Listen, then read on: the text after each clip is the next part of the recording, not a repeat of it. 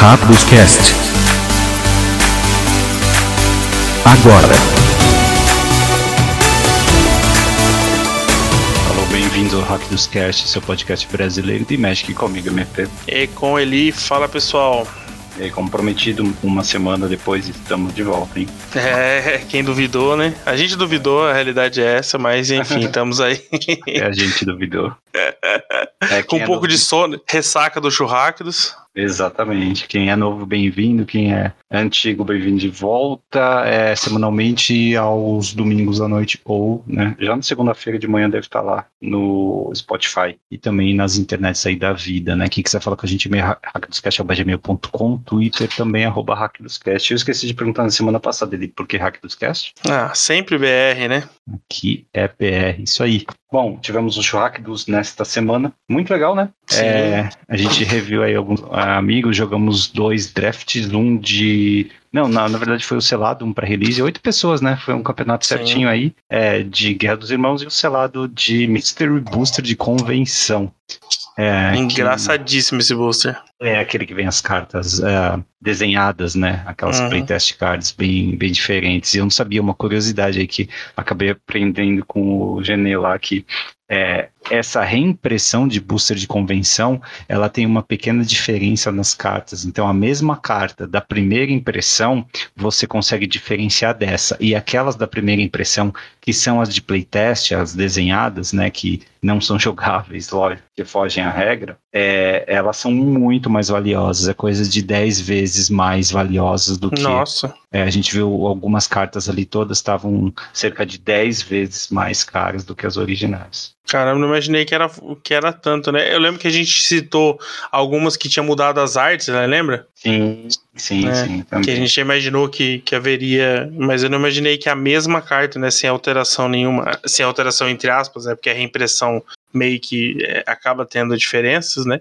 É, ia ah, ser aquela, uma diferença tão grande. Aquela primeira leva foi só ela, né? Foi só para alguns GPs. Foi. É, não, não chegou a rodar né, muito. E não. eu não sabia que tinha essa diferenciação também para ser é, Se não me engano, teve um esquema de que as lojas iam receber, né? Porque tava na, na pandemia ainda, não foi? Ou tava no início da pandemia, eu acho. Eu acho não, é, eu acho que durante a pandemia eles, falaram que iam enviar o Mystery Booster, né? Para ajudar as lojas, entre aspas, isso, ajudar, né? Isso. Mas a primeira leva foi antes disso, né? Hum, foi, a primeira foi. leva foi para os últimos GPs. É, acho é. que o último GP São Paulo ainda teve, teve selado de Mystery Booster. Eu não lembro. Será que teve? Eu acho que teve. Eu lembro de gente abrindo, mas não sei se foi. Acho que tiveram que importar boosters avulsos. Não sei se teve evento desse Mystery Booster aqui, mas enfim, né? Quem tiver essas cartinhas, dá uma olhada. Eu esqueci qual a diferença. Acho que tem um símbolo de Planeswalker na, numa das edições. Não vou lembrar se é a original ou essa reimpressão aqui. Mas de qualquer forma, essas cartas são muito mais valiosas. E agradecer o Genê, né, pela oportunidade. Uhum. Aí, pessoal, foi muito bacana. A gente jogou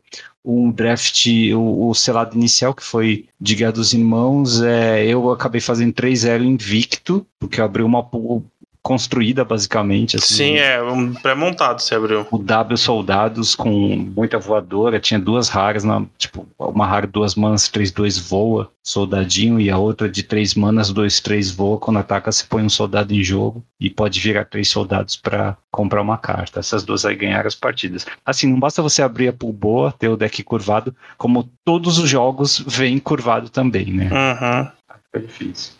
É, eu, eu, eu, tive a experiência de enfrentar na primeira rodada já o MP com esse deck, foi muito difícil. Meu deck é, era, era, foi um R artefatos, basicamente, e, tipo, ele, tá, ele até tinha como lidar um pouco se eu, se eu conseguisse comprar alguns blocos e remoções, mas vir curvado assim era difícil, né? Porque esses artefatos, ele, tipo, eles, eles são bons, mas eles consomem muita mana, então você não consegue dobrar mágicas no turno normalmente, né? Então, mesmo eu tendo algumas sinergias bem boas, era difícil segurar um deck tão rápido. É esquisito pilotar um deck UW tão agressivo, assim. O W Sim. normalmente não é assim. É, esse, essa sinergia de soldados é, que inclusive está sendo usado em outros formatos já, né? Não está só no limitado, está no construído já.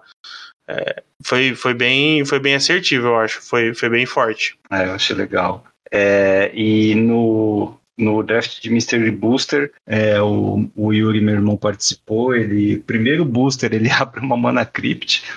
Sim, o estourou, né? Celebrando, celebrando infinitamente, né? As cartas zerando do ele vai ficar com a Mana Crypt. Já praticamente paga a box e é, eu tinha dúvida se ele tinha usado, cara. Ele disse que usou em todos os jogos a Mana Crypt. E nos que ela veio, ela ajudou, assim, a acelerar algum bichão, né? Daquele ramp de duas, dois turnos na curva. Então, é, eu enfrentei o Yuri também, perdi em, em dez, menos de 10 minutos, eu perdi dois, os dois rounds. Muito parecido, inclusive, no primeiro ele usou Mana Crypt. É, não, não, foi, não foi muito efetiva, mas conseguiu adiantar uma, um turno, um bicho. É, faz, acaba fazendo muita diferença num deck como o dele, que tava bem rápido, né? Tava, tinha vários bichões fortes ali, né? Era um RG justo, né? Assim, é só bichos. Bichos, bichos. Tinha um certo alcance, né? Com burn. Mas Sim. tinha um RG bem justo, assim, não tinha nenhuma coisa tão absurda. Não, não, não, é, não era nada absurdo. É que, tipo assim, é, era um deck bem curvado. É, as duas vezes que eu perdi, eu perdi pelo mesmo motivo.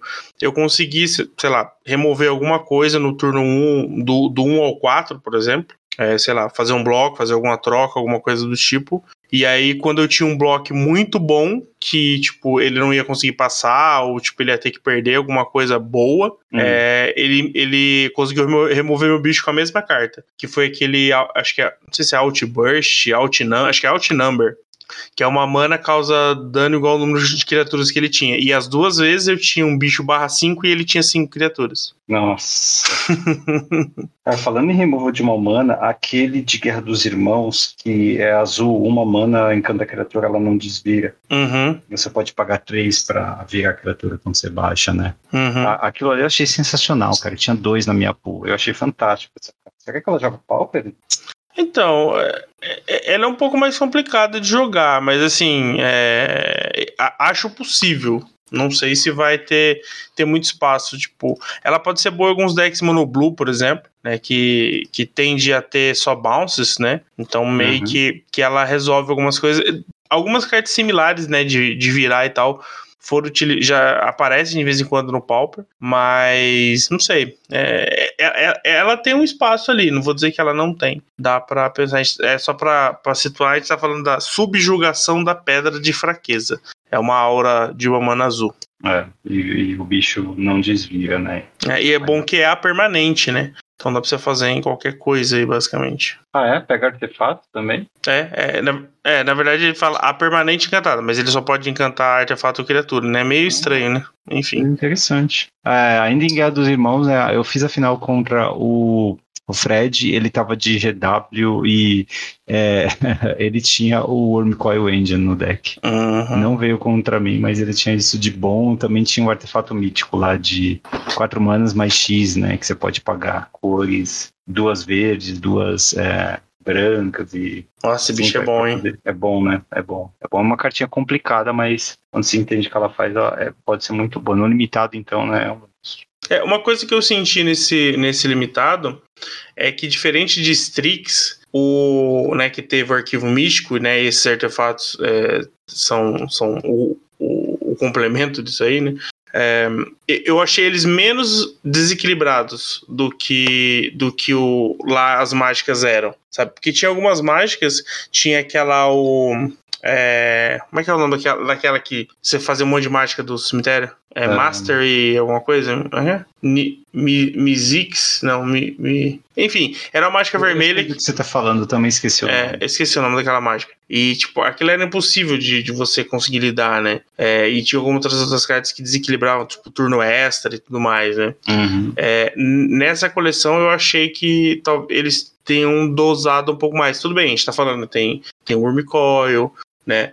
Tem, tem anjo de platina, mas tipo assim, a gente tava até discutindo isso, né, durante o jogo. Tipo, anjo de platina, tem, tem várias cartas que destroem artefato. Destrui anjo de platina, vida que segue, sabe? Urmicoil tem várias coisas, como esse encantamento que você falou. Você vira o Urmicoil, e aí, o que o cara vai fazer? Sabe? Ele vai uma mana que... azul nesse segundo Orbicoil. É, é então, então acho que assim, eu, eu acho que é, foi bem dosado os artefatos utilizados. Tipo, eles são fortes, são bons, eles são significativos. Uhum. Tem vários ali que não são criaturas, então fornecem vantagens ou conseguem lidar com alguma parte do jogo que que a coleção normal não consegue, mas eu acho que estão longe de serem quebrados ou quebrarem o formato no geral. Ah, e se abrir esses boosters de Guerra dos Irmãos é sempre uma expectativa, né? Sim, tem muita Pode coisa boa em termos é. de dinheiro ali que você pode tirar, né? Sim, sim. Eu acho isso interessante também, dá um certo valorzinho. Bom, é, e no geral agradecer a todo mundo aí, né? E também durante a semana o pessoal falou, "Nossa, vocês estão de volta, que bom, tá? Obrigado aí todo mundo. O Cabeça comentou também comigo no, no privado. É, tamo sim, gente. Obrigado aí pelo, pelo apoio.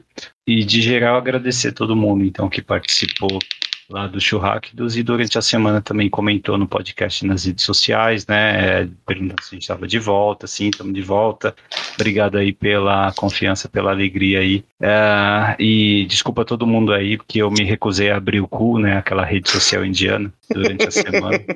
Eu não sei se eu mal dou conta dessas redes aqui, né? Então imagina se eu abrisse um, não ia conseguir olhar nem o meu cu, quanto mais ficar olhando o cu dos outros, né? Então. Deixa, deixa quieto por enquanto. Só se bombar mesmo, a gente. Você também abre, né? Ele se bombar mesmo. Ah, né? aí a gente abre uma exceção, né? Isso aí, já que o Twitter tá indo pro espaço. Literalmente, né? Tudo bem. O que mais falta ali? Quiz da semana? Coisa da semana. Tudo bem. É, antes que saia mais cartas tribais, será que eles vão resgatar esse tipo de carta? Não duvido mais nada. É, antes que resgatem, eu vou usar aqui essa pergunta, é, porque eu já tenho a resposta dela e tinha. Qu- quais as cores com menos cartas tribais? E, tipo, você conta realmente nos dedos da mão quantas cartas tribais dessas cores existem. É muito pouco. A resposta é lá na fase final. Notícias da semana, artigos e tudo que você não teve tempo de ler. Fase de manutenção. Muito bem, ele teve aviso de banimento no Dual Commander lá em setembro, acho que a gente não cobriu, né, isso. Não, acho que não. É, mas só uma mudança rapidinha aqui, né? Eles ah, deixaram, acabaram de habilitar é, o Yoshimaru Everfaithful. Ele é de. Que edição é essa aqui? Kamigawa, né? Kamigawa Dinastia Neon. É um cãozinho de uma mana. Uhum. Não sei se você lembra dessa carta. De Lembro. Commander. É do, do, do, do deck de Commander de. De, De Kamigawa. Dinastia Neon. É, é Uhum. uma mana 1. ah, cachorro lendário, quando outra permanente lendária entra em jogo sob seu controle, você coloca o marcador mais um mais um nele e ele tem parceiro. Olha, me parece forte. Até pro É. meu Commander. Parece forte sim. É a outra permanente lendária, né? É. Tem tanto, tipo, você consegue quase que, que 100% da, da, das permanentes suas serem lendárias no, no Commander, né? Ou bem próximo disso, né? E ele ter parceiro ajuda, né?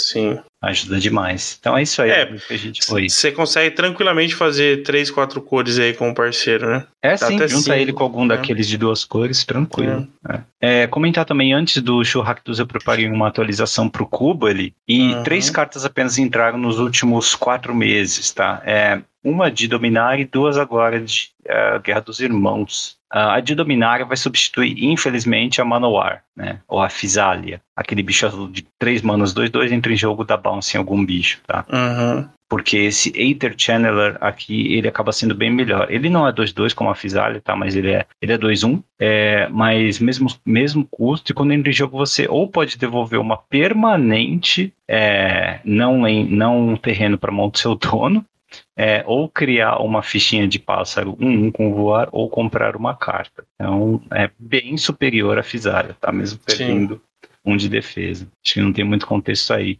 O que eu fiz, o que eu arrisquei aqui numa troca foi dessa, sabe essa sombra nova que tá lá? Uhum. É o vulto Nantuco novo, né? Duas manas, dois, dois, você paga uma mana mais uma mais uma até o final do turno. E Sim. ainda tem uma estática aí de não deixar o oponente é, exilar os bichos né, do, do cemitério. Então, eu coloquei ele no preto, tirando a Drana, aquela libertadora de Malakir, né? Aquela de três manas, dois, três, voa iniciativa lá do. É o vampiro aliado lá da Sim. segunda Zendikar. É, eu não via muito a Drana jogando e é, eu acho que esse bichinho aqui, por poder escalar muito fácil, né? Ele vira até uma alternativa a um é, Pack Rats, algo desse tipo, né? Que você tem que investir mana, mas é, acaba até sendo mais rápido esse cara aqui. É, a Um. Drana, eu, eu, eu lembro, acho que eu joguei com a Drana da, no, da vez que eu joguei. É, tipo, acaba que ela, ela não, pelo menos na pool que a gente tinha feito ali, né? Ela não tinha, ela destoava um pouco, né? Eu achei. Tipo, É, ela é então. muito boa sozinha no final, né? Tipo, ela não precisa de, ela não necessita sinergia, né, no final, mas é legal ela, quando você consegue encaixar ela em. Ela é ótima com um time pequeno de outras criaturas atacando, mas não é normalmente o que você quer fazer no preto. Não. É. Enfim, eu acho que vale o teste. Uhum. E o terceiro, cara, é, eu tirei também uma carta clássica, né? Não só Manowar, mas uma também que é clássica para mim no cubo é o Isamaru. Né? Sim. O Isamaru, uma mana 2-2 no branco. Ele sai para entrar esse oficial de recrutamento, né? É, aqui de uh, Guerra dos Irmãos. É uma mana 2-1 no branco. Tá, de novo, né? Em vez de uma 2-2 é uma 2-1, só que tem uma habilidade boa. O oficial de recrutamento você paga 4 manos, olha 4 do topo, pega um bicho pequeno, custa 3 ou menos e revela e põe na mão. Eu acho que isso aí pode ser interessante para dar um alcance para aqueles deckzinhos rápidos do cubo. É, tudo que você precisa, né? Manter a pressão, né? Isso, é, não, os bichos pequenos que custam 3 ou menos no cubo, eles podem fazer muita diferença. Uhum. Não são é, pequeno não no cubo não é igual a, a, não ameaçador, assim, realmente são bons. Eu acho que vale o, o teste, sim. Uh, que mais notícia a gente teve relatos ele é bem tristes né de é, uma pessoa que foi desqualificada de um torneio por usar cartas de Secret Lair é, uhum. ela está usando aquela Collected Company né é, que é, tem uma, uma arte diferente do Ajane e tal uma uma. Eu não sei quanto está custando especificamente essa carta, mas na esteira aí das cartas de Secret Lair, sim, a gente sabe que tem reclamação delas vindo dobradas e essa, de acordo com o juiz, estava dobrado o suficiente para ele conseguir ver é, do, de fora do deck. Então, teoricamente, ele poderia saber a quantas cartas ele está longe de comprar uma Collected Company, né? Ou se ele quiser cortar também, se o oponente acabar cortando é, pelo tato, ele conseguiria saber. E aí é, ele foi é, desqualificado do torneio, não é nem game loss nem nada, ele foi desqualificado do torneio ali. E o pior é que ele, ele tava 8-0, ele tava 8-0 no, no, no, torneio, e até é, a gente vai colocar no, no, na descrição do episódio o, o link, não dá para ver a carta em si que ele usou, né? No, na, na matéria mostra uma carta, mas é, o que dá a entender é que aquela carta que mostra é tipo, o pessoal tá só tirando sarro, não é a carta dele, né?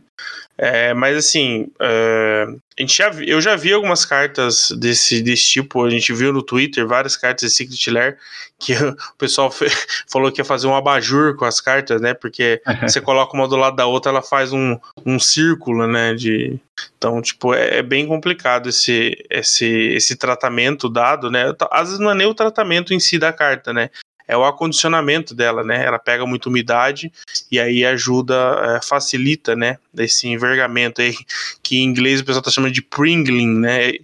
Eu não sei se tem, se pring é, se, se, é, se é só do, do Pringles em si, ou se tem alguma outra, outra palavra aí que ele tá, tá, tá utilizando. Mas se realmente é triste, né? Pode... Não, é bem triste, mas se tem algo que a gente pode aprender disso é em torneio, não usa carta foil, não usa carta promocional. É, cara. mais simples da carta. E uma outra coisa, né? Ah, assim, é muito mancada da Wizards em um produto premium não prestar atenção na qualidade.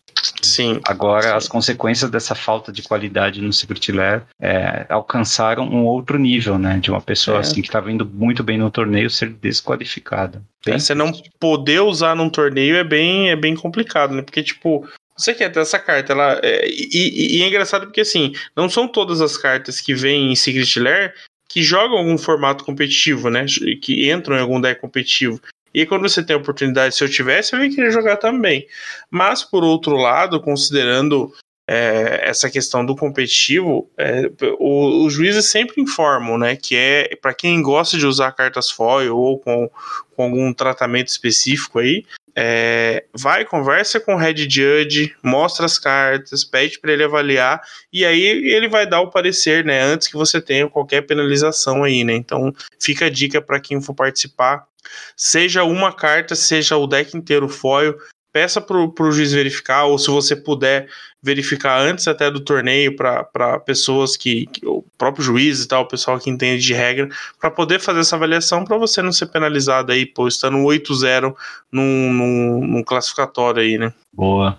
Isso aí, Eli. É, vamos para a Liga Mágica agora, né? Eu gostei de ver que o Renan agora está escrevendo artigos de pré-modern, esse formato uhum. bem bacana. O Renan Guerra, ele é, organiza bastante, né? O, o cena de pré-modern no Brasil, os torneios aqui da Omniverse, né? Torneios online, né? Que a gente joga aqui via Spell Table É, ele participa também, ajuda a organizar, e ele está falando aqui no artigo dessa semana de tribos, né? Fala de elfos, goblins, fracos, tritões, assim. Bem interessante ter produção de conteúdo desse formato para quem não está habituado a conhecer, é olhar também, ter ideias de preços, ideia de dinâmica de, de jogo, de deck, como é que pode estar o field, de repente ajuda a trazer mais gente para o formato, que é muito bacana e é totalmente livre da Wizards. Né? Isso é uhum. é muito bom. É, o, o Premodern, assim, ele não vai ser um formato que vai ter um, uma, uma quantidade enorme de jogadores, né? Mas o fato de, de não ter essa, essa pressão da Wizard, né, podemos dizer assim, né, essa, esse impacto direto da Wizard da, nas decisões de, de edições e banimentos e tal, é, facilita, né? Então é mais um formato aí que, que dá para jogar uh, sem gastar muito. Você pode gastar muito, mas você não necessariamente precisa gastar muito, né? Até porque a comunidade me parece bem amigável, né? Nessa questão de, de dosar o power level dos decks. Exato. Ele, eu acho que são sim, eu concordo. É, uma novidade aqui para quem usa o Tournament Locator da Wizards, é, ele foi melhorado teoricamente, né? Eu, é, eu, eu, eu, eu nunca usei porque eu fui mais assim pelo que o pessoal falava, pelo que o pessoal comentava, mas para quem não conhece, né, o Locator é uma ferramenta do site deles que você coloca o CEP de onde você mora e ele te diz as lojas mais próximas, isso teoricamente em qualquer lugar do mundo, né, e a Wizard sabe disso por conta das lojas WPN, que é a rede de lojas credenciadas, dos vendedores credenciados deles, tá?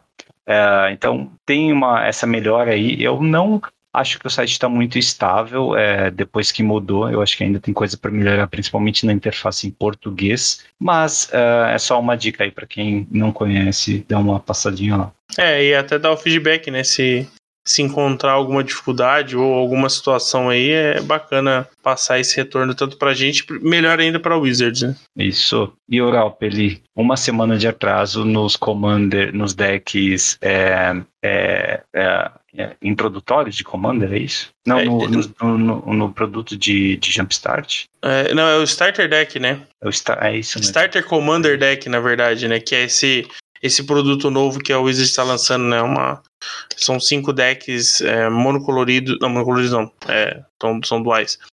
É, voltados aí para iniciantes no Commander. E Isso. aí. Vão atrasar uma semana, e é. era para ser 2 de dezembro, acho que vai ser dia 9 de dezembro, algo assim. É, é, é, só na Europa, né? Só na Europa. É, isso mesmo. Ia ser 2 e vai ser no dia 9. Isso. É, que mais? Uh, indo para Cards Realm agora, um artigo muito interessante. Que quem joga mais tempo aqui pode se familiarizar um pouco com o tema que o Romeu explora, e é de burnout, de Magic, né? E ele fala um pouquinho também, traz sobre o que o Bank of America falou, né? Sobre a desvalorização das ações da, da Hasbro. E é, eu acho um tema sempre interessante para os jogadores aí das antigas. Então, fica aí a dica também lá na Cardicial. Sim, é, esse é um. Acho que até a questão do. do da pandemia, né? É, pode ter. Pode não, né? Com certeza impactou um pouco na, na galera nessa questão de. É, do, do jogo em si, da cobrança em, em si, até por estar mais estressado com outros aspectos da vida, né? Então acho que é, é, é importante a gente, é, às vezes, parar, refletir, né? Porque afinal de contas o Magic é feito para você se divertir, né? Para você desestressar aí da, da, da, vida corrida aí do, do dia a dia, da vida real, né? Vamos dizer assim. Então, tipo, se, se, se, se, um jogo, se um hobby tá te é, atrapalhando, né? Tá trazendo essa sensação que aí é, outras coisas acabam trazendo. Acho que realmente dá uma parada às vezes, né? Muda um pouco o foco, é, muda de formato. De começa a jogar Commander, né? Também. É, então, para com o Magic, vai jogar Yu-Gi-Oh!, sei lá. Mentira. É, mas eu acho que é importante, é, às vezes, revezar, né? Tipo, ah, vou parar um pouco o Magic, vou jogar Arena, né? Tipo, também dá pra, dá pra ter essa. Mas eu acho que é, é, é importante você se você quer continuar, mas você não tá tendo um, um retorno assim saudável, é muda um pouco, né? É, é, pensa Sim. um pouco né, diferente fora da, da casinha aí para você acabar não, não abandonando, né? Ou, ou, ou associando coisas ruins ao Magic, né? Então acho que é, é bacana é, conversa, discutir sobre o assunto, conversar com outras pessoas também, às vezes é importante, né? Às vezes é, naquele, naquele núcleo, né? naquele grupo que você tá, talvez as pessoas também não estejam bem, então às vezes é, procurar novas amizades também para poder jogar, conhecer novas pessoas também é sempre importante. Isso. E temos como os infinitos aqui. Ele tem um como infinito no Arena. É, eu vou deixar aqui a descrição das cartas e do como. Uh, você colocou um outro como infinito. Você, quer explicar? O, você está manjando dos dois exatamente? O, o outro. Não, o outro, é assim, eu vi, eu vi não cheguei a, a ver ele rodando assim. No... Eu também não, não vi. É, só, só li. Eu só vi as cartas em si, né? Que ele é um combo aqui com. Com quem que ele faz o combo aqui? Ah, é com esse Shigeki, né? Hum, interessante. Mas a gente vai deixar o link aqui, tem o artigo explicando certinho o, o combo. O que eu posso citar aqui é, é o que o, o, foi postado aí no, no Instagram da, da Liga. É, ele é não, não é um combo assim muito forte, tá, gente? É, mas é interessante ver essas, essas coisas infinitas assim. E, e assim, foi, foi descoberto localmente, tá? Então, hum. ele usa basicamente três cartas, que é o Urza Príncipe de Krog, Krug, né? Que é esse agora de Guerra dos Irmãos, que é o, o, o lendário do meio ali. É, ele usa o, Guardião da Caverna de Sushi, que é aquele artefato de 8 manas, que tem salvaguarda 4. É, e ele usa um Sec Outlet, no caso aqui ele usa o Pega Carne, que é lá de, de Nistrad, que basicamente é só para você poder sacrificar outra criatura, né? Então, no, no combo aqui que ele faz, é, ele faz uma cópia do artefato com o Urza, sacrifica com o pega carne, é, e, e, esse artefato, quando você sacrifica, você é, gera 8 manas. E para gerar hum. o token do, do, do Urza, você usa 6. E mais uma para sacrificar o, o, o token para o pega carne. Então você, você consegue gerar mana infinita, porque a cada ciclo desse você fica com uma mana na pool, né? É, hum. Você consegue gerar esse pega carne fica com poder infinito, né? Que você consegue fazer isso sempre. Você faz Scry infinito, então você consegue olhar seu deck inteiro. E você consegue fazer é, criatura infinita, né? Você consegue fazer esse, esse token várias vezes. Ah, e você ganha vida infinita também. Porque o pega carne, toda vez que você sacrifica uma criatura, você ganha um ponto de vida.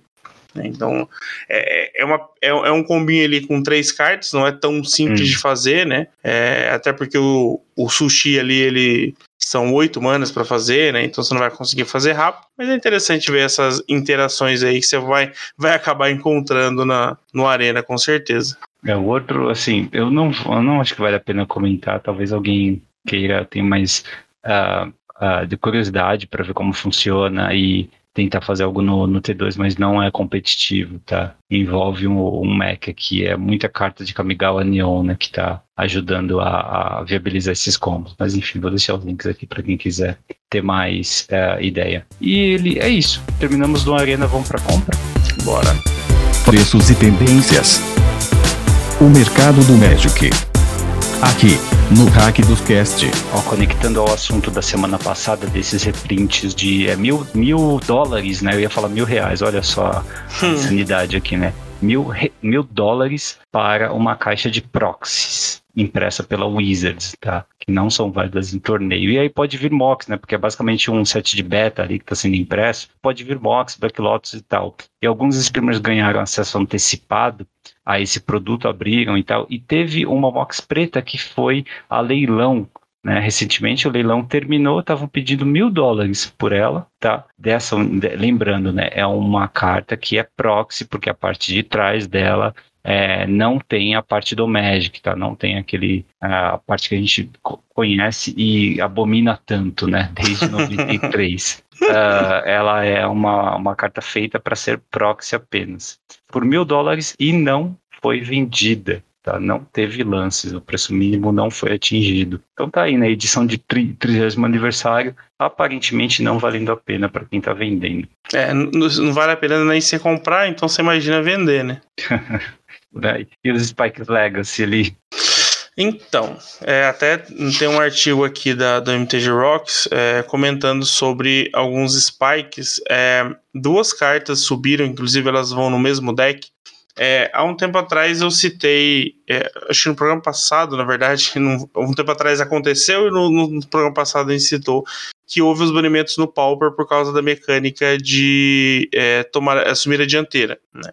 Que é, é, basicamente entrar na caverna, na, na, dungeon, né? Isso, é uma dungeon específica, né? E, só que o grande problema dessa mecânica é o quê? É, toda manutenção ela triga e você anda uma, uma dungeon, né? Você avança na dungeon, só que toda vez que você faz uma criatura que tem a dianteira, você anda novamente. Né? Então, hum. é, acaba sendo um problema até porque a última, o último estágio da dungeon, é, da Undercity, é você olha 10 cartas do topo e põe um bicho em campo. E aí você vai escolher um bicho que tem dianteira e você recomeça o ciclo, né? E isso vira, vira uma bola de neve. Por que a gente está hum. falando disso? Duas cartas que são raras da, da, da, da, de Baldur's Gate, elas invadiram o Legacy, jogam no mesmo deck. É a Aventureira da Pluma Branca é um arquiclérigo, duas manas 3-3. Quando ele entra no campo, você assume a dianteira. E no início da, de cada manuten da manutenção de cada oponente, você desvira uma criatura que você controla. Se você tiver completado uma, uma dungeon, em vez disso você desvira todas as criaturas que você controla, tá? Vamos lá, vamos deixar em pausa e vamos para outra carta, que é a Exploradora de Masmorras Experiente. Ela é 4 manas 3, 4 quando você entra a soma dianteira. Toda vez que você ataca, o clérigo ladino, guerreiro ou mago atacante, que você controla, atacante alvo, ganha proteção contra criaturas até o final do turno. Ou seja, você consegue bater livre. Aí, o que, o que acontece? Então você consegue bater com esses bichos. É, eles vão ganhar proteção. Você consegue bater livre. No turno do cara, você desvira esses, essas criaturas. Então, tipo assim, fica um combate bem injusto, né? É, além de toda a questão dos triggers da masmorra, que é o cara perder vida, você colocar um bicho de graça, você ou faz scry, compra carta e etc. E aí no Legacy tem aparecido um, uma ideia de turbo, né? Que é conseguir fazer esses bichos o mais rápido possível. Não, é... Bem, você pode fazer no segundo turno, né? O, o, o Aventureira, por exemplo. É 3 manas, 3, 3. Pode fazer no segundo turno, acelerando. Mas ela ainda não é imune a counter, né? Não é não, não. a um removal, um spot removal. Não, é, é assim. É, eu acho que o problema em si não é a carta, é a mecânica, né? A mecânica que deixa essa carta é, forte demais, sabe? Porque realmente uh, você vai conseguir, às vezes, ganhar do cara, não necessariamente pela, do seu oponente, não pela, pela criatura em si, mas pela masmorra, sabe? Porque, uhum. é, é, assim como o Modern, por exemplo, você tem FET no, no, no Legacy. É, você tem outras cartas que você precisa pagar vida, é, é seja seja é, Force of Will, outras uhum. coisas. Então, assim, você já tende a gastar sua vida como recurso para você poder fazer as coisas. É. E aí, masmorra, toda, tem uma, uma delas que você faz o oponente perder 5 de vida. Então, dependendo da situação, três vezes que você passa aí, você já ganhou do cara. É só pela masmorra, sem você conseguir atacar, sabe? E, hum, e atacando, ah. às vezes você pode, dependendo da situação, passar só duas vezes na masmorra, o que é fácil, tipo assim, coisa de três turnos, às vezes você vai conseguir fazer duas vezes a masmorra, passando, né, por esse, por esse estágio. Então, assim, é, é, eu achei eu achei um pouco forte demais. E olha que estamos falando de Legacy, né? Então acho que. Pois é, tô assustado. É, então. É, a, a, mas aí, como o intuito era para falar dos valores, né? Só para vocês terem uma ideia, hoje na liga teve um. um, um essa carta começou a sumir. E hoje só é, uma, duas, três, quatro lojas, cinco lojas tem essa carta. É, tipo assim, hum. ela já tá é, mais 60 reais. Nossa. É, tipo assim, essa carta ela tava custando, é, sei lá, menos de, quatro, menos de 5 reais essa carta tava custando, sabe? E isso nós estamos falando aí do, de outubro, sabe? Uhum. Ela chegou a 2,96 para vocês terem uma ideia, em outubro, sabe? Ela, ela entrou o mês de novembro valendo 7 reais. Sabe? Então, assim, é, foi uma, uma subida grande. Isso a, a aventureira da Pluma, Pluma Branca. A exploradora é, não tem na liga, pra você ter ideia. É. Acabou, não tem, não tem nenhuma loja vendendo essa carta, não tem leilão, não tem nada. Então, se você quiser comprar, você não vai conseguir encontrar, sabe? Então, inclusive, no, no artigo cita porque ela sai no deck de Commander, né, que tem na coleção, que é aquele deck de, de o Party Time, né? Eu acho que é Hora do Grupo, que é o nome em português. Hum. É, então tem, tem gente procurando comprar esse deck para conseguir pegar essa carta também, sabe? Então uhum. é, um, é, um, é um problema, porque não é uma coleção que né, teve muito também, né? Essa Commander Legends acabou é, não sendo muito bem vista, né? Então acabou afetando o preço dessas duas cartas. Sim, sim. Acho que ninguém abriu, né, nos boosters que nós distribuímos. No não, não. Né? Mas tá aí. E também tem uns outros spikes dessa semana, ele, por exemplo, o Mikosynth é, Golem, que é uma carta lá de é, quinta aura, cara, é antiga. É antiga. Essa carta subiu, tá atuais é, 70, na 70 não, é 27 dólares, tá? É, isso no, no, no médio da América do Norte. México Online ainda tá um centavo de dólar, tá? Olha a baita diferença. Mas ela teve uma alta de 42% essa semana, cara. Ela é um golem que custa, é raro, custa 11 manas, é 4/5, mas tem afinidade por artefatos. E as criaturas, é, o, as mágicas de é, criatura que são artefatos que você controla também tem afinidade por artefatos, tá? Eu acho que é mais uma especulação por conta de todos os artefatos que tem saindo, todo o apoio, né, que tem, tem saído a artefatos de forma geral no, no por conta de Guerra dos Irmãos, tá? Mas tá aí. É, o deck de Commander que mais usa essa carta é do Urza de Urza Esper, né? De três cores. Além dessa carta tem Shaper Sanctuary também, é uma uma carta lá de Xalana que dá proteção, basicamente proteção para suas criaturas, né? Porque é um encantamento verde de uma mana que você compra uma carta toda vez que uma criatura alvo é uma criatura sua se torna alvo de habilidade ou mágica que o oponente controla, né? Então dá muito valor. Essa carta aí tá quanto? É quase 4 dólares, subiu 34%. Será que é pioneiro? É, então, é, é esse comentário. Ela é pioneiro. Ela é pioneiro. É Bunt Espíritos, Groom de Range e Selesnya Anjos. Não é o deck de combo, né? É o outros arquétipos. É, o Selesnya Angel é, é, tipo um, um, um GW Company. Hum. É o, o, deck do cara que foi que foi banido, que foi tomou daqui. Ah, tá, boa, boa. É, Soulfire Grandmaster, uma carta que subiu também um pouquinho, 23%, tá 4 dólares. Soulfire Grandmaster que no cubo comba com Time Walk, né?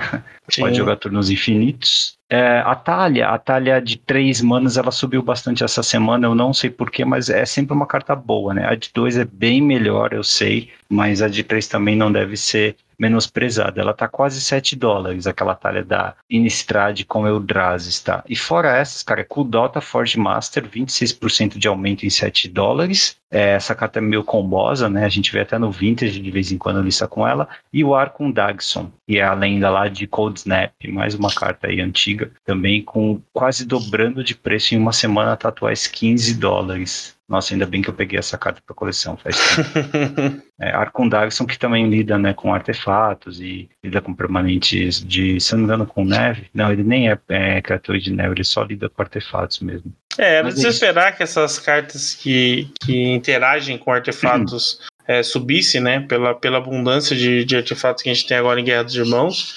é, e até pelas habilidades delas, né, tem algumas cartas bem fortinhas aí, então dá realmente para ter alguma sinergia. É, e a talha é pelo Pioneer também, né, as duas talhas têm, têm jogado, né, os decks de humanos, soldados têm aparecido no Pioneer, então é uma edição bem boa, né? Ela dá uma, dá uma atrapalhada né, para um, um deck agro, né? Então você consegue Sim. atrapalhar e o. Ele vai fazer menos mágica, né? Porque os lentes vão entrar virados e as criaturas também entrando virado, é, ele não tem bloco, né? Então é uma carta bem eficiente nessa, nessa estratégia aí, né? Isso aí, boa. Acho que é isso. Ah, vamos falar de agenda de lançamento, cara. Já que tá Bora. tá todo mundo rico, né? Com dinheiro sobrando aí para comprar produtos da Wizards, né? É uma empresa que pensa bastante na qualidade dos produtos também. Sim, sim, sim. Né, é. Em todos os formatos e fomenta o jogo competitivo, né? Então vamos lá, Jumpstart 2022, 2 de dezembro é o lançamento, por enquanto sem notícia de atraso aqui. Tá? Chupeta, na verdade, que é o tema desse programa, né? Uhum. É, em 2023 a gente vai ter lá em janeiro provavelmente a Firexia, a Firexia todo serão um, e é, é, o Senhor dos Anéis, mas é, o Senhor dos Anéis, na verdade, está sem, sem data definida, né? É, eu, eu acredito, é. assim, pela, pelo último anúncio que eu tinha encontrado, é, é no começo de 2023 nós vamos ter a data de quando vai sair. Tá, entendi, entendi. É, eu acho que é primeiro semestre o que eles tinham prometido, mas pode ser que não ocorra. Ó, aqui no, no MTG Wiki,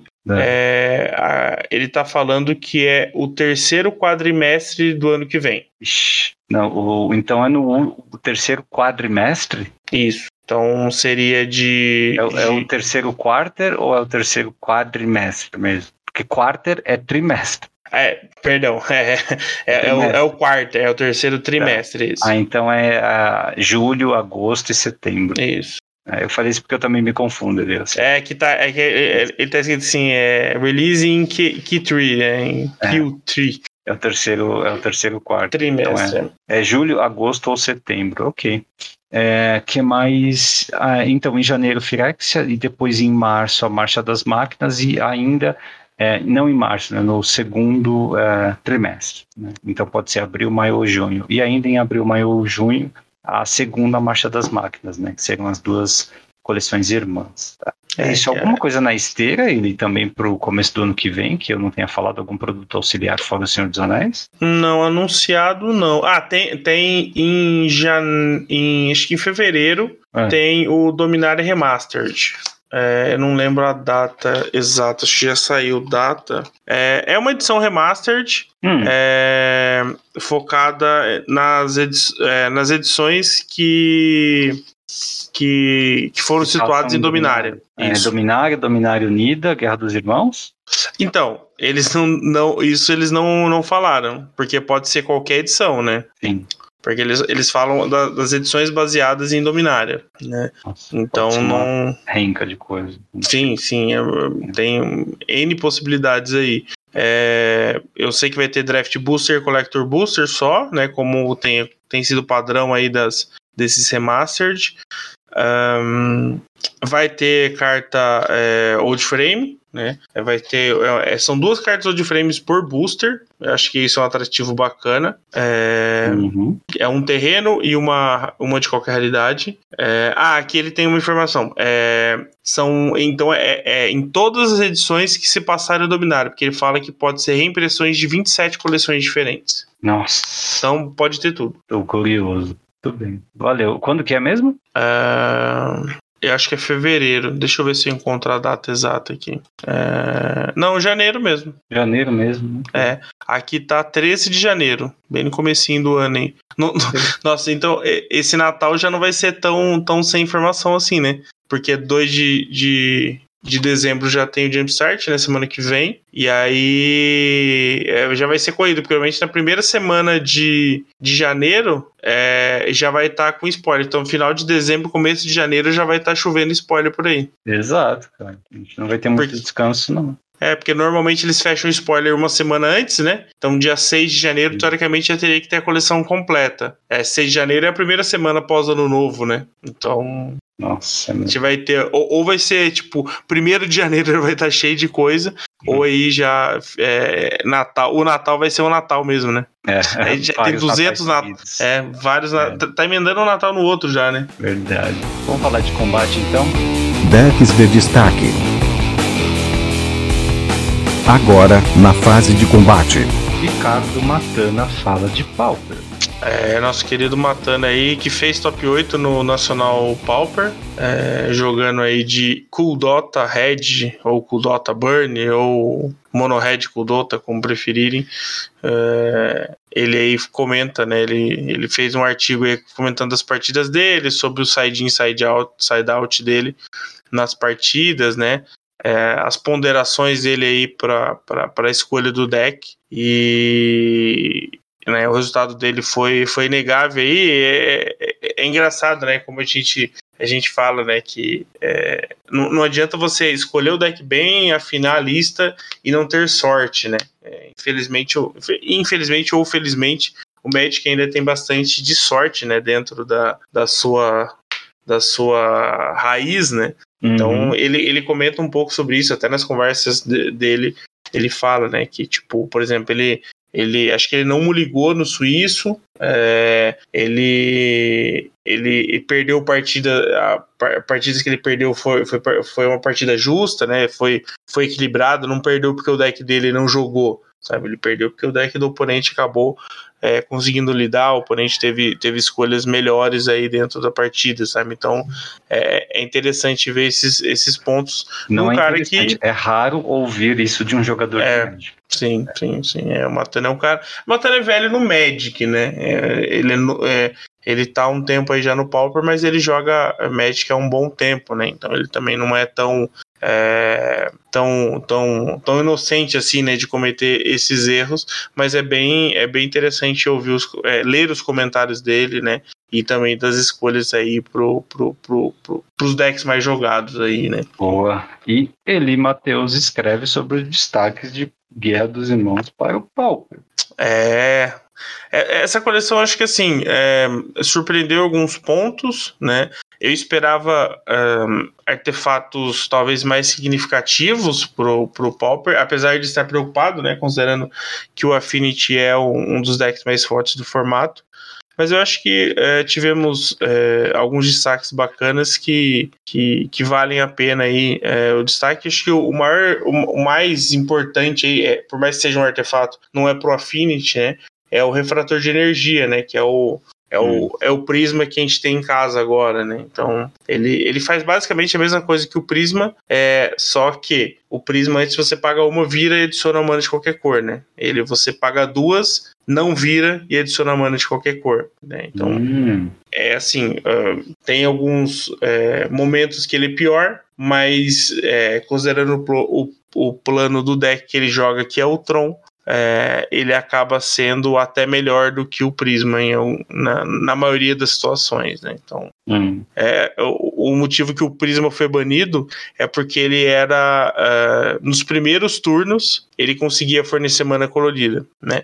Esse refrator ele basicamente fornece mana colorida no momento que você já tem o Tron fechado, né? Porque se você não tiver o Tron fechado, tipo pagar duas manas é bem pesado, né? Para poder gerar uma hum. mana de qualquer cor. Então ele, é, ele é, acaba sendo muito mais útil no, do, no mid pro late game, né? Então eu, eu não vejo ele como com, com motivos para ser banido, né, né? Considerando a mesma premissa do, do Prisma, mas eu acho que é o suficiente para fazer o Tron voltar ao Tier 1 do Pauper. Segundo programa seguido que você fala do risco da volta do Tron, é, você acha que lá, a comunidade sente a mesma coisa? Tem um temor aí ou será bem-vindo dessa vez? Não, ele, o Tron nunca vai ser bem-vindo, né? Infelizmente. Mas é porque é, eu acho que é o, o, o plano de jogo do Tron, ele é, ele é chato, né? Ele é um plano é, recursivo. Ele é um plano que oferece muitas respostas, né? Ele faz muita coisa. Então isso acaba gerando aquele, aquela, aquela sensação de que você está sendo roubado, né? Porque, tipo, hum. você é, baixa terreno, ataca, talvez faz uma criatura, faz uma remoção, faz alguma coisa e passa. O Tron, ele vai lá, é, faz um impulse, procura uma land, faz não sei o que, faz um removal, faz um flicker, volta no não sei o que, faz o impulse de novo, aí faz um Editor Storm para 15 e isso na Indie fez, sabe? Depois ele vai começar a jogar, sabe? Então, assim, uhum. ele oferece um tipo de, de jogo ali que é, faz muita coisa, né? Então acaba que a, a galera é, tem essa preocupação, porque é um deck não é tão fácil de pilotar, ele não é um deck automático de pilotar. E, e, é difícil de você jogar contra por ser muito recursivo. Bem lembrado. Mas eu não acredito que ele, que ele de, de longe ele precisa ser banido. Beleza. É, ou ele, podemos falar de pioneiro já? Vamos. Vamos. Tá bom, primeira coisa, Mono Green Devotion, ele é um problema? Será?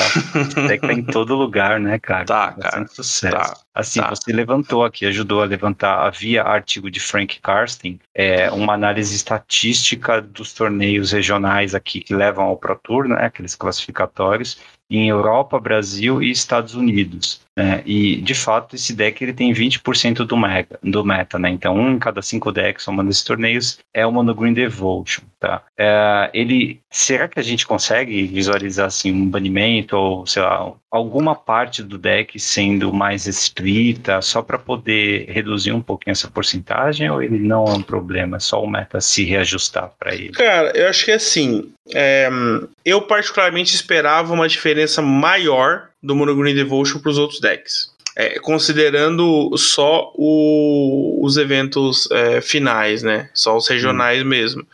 É, e, e, e, se a gente for olhar, talvez é, a gente não tem os números da Ásia, né? Essa semana está acontecendo os, os, os RCQs da Ásia, então a gente vai ter aí os números finais das maiores comunidades de, de Magic do mundo. E aí a gente vai conseguir ter, é, provavelmente o Frank Carter vai fazer um artigo, talvez até incluindo, né? Englobando os dois, as duas informações, né? Uh, Eu engraçado. tem ali. Já saiu?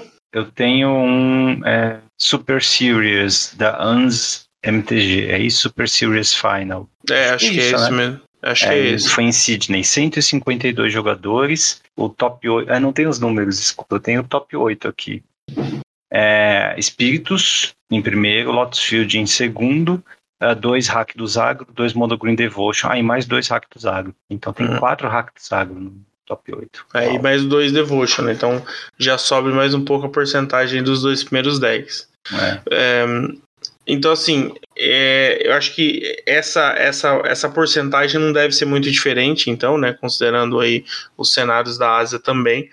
É, mas eu esperava mais. Né, eu esperava um número até mais expressivo, talvez é, beirando os 30%. Porque, assim, ele é um deck um, é, relativamente fácil. Não é, não é fácil de jogar, mas ele é bem linear, né? Porque você precisa rampar para conseguir fazer carne, para conseguir é, pegar mais terrenos, para ter o Níquidos e, e, e, fazer a bola de neve, né? Que é você fazer algo que desvire o Níquidos e você conseguir fazer muita coisa no mesmo turno. Sabe? Então ele é um deck, tipo assim, você passa sem nada no campo e de repente você tem seis bichos, um carne e, sei lá, mais dois Planeswalker no mesmo turno, sabe? É um negócio que descamba muito rápido o, o jogo, sabe? É, e, e, ele permite coisas absurdas, porque aquele. É, acho que é Pet To Festival. É Festival alguma coisa. É, é, é aquela mágica verde. Storm the Festival, né? Storm Seis the Festival. feitiço, olha cinco do topo e coloca tudo que é permanente que custa. Não, uma ou duas permanentes que custam cinco ou menos no, diretamente no jogo. Sim, e tipo assim, o pessoal tava colocando cartas de outras cores que não é castável de outra forma que não seja por isso. Tipo, aquele Teferi de quatro manas. É... Hum, eu vi o Nicol Bolas, Dragão Deus. Sim, também. É, o, o Nicol Bolas acho que entrou na época que o Teferi tava muito forte nesse deck.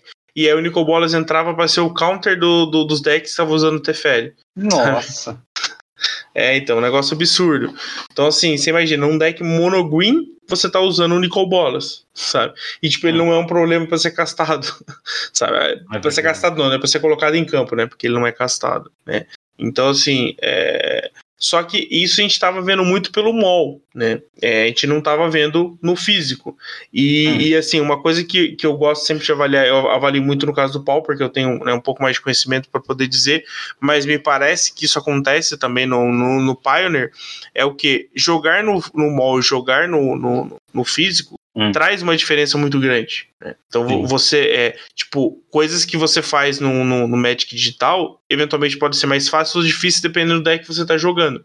No caso do Mono Green, me pareceu que isso afeta, sabe? É, então, se a gente olhar é, é, a conversão, por exemplo, da relação de, de, de quantidade de decks no torneio e a quantidade de. de um, um win rate, por exemplo, sabe?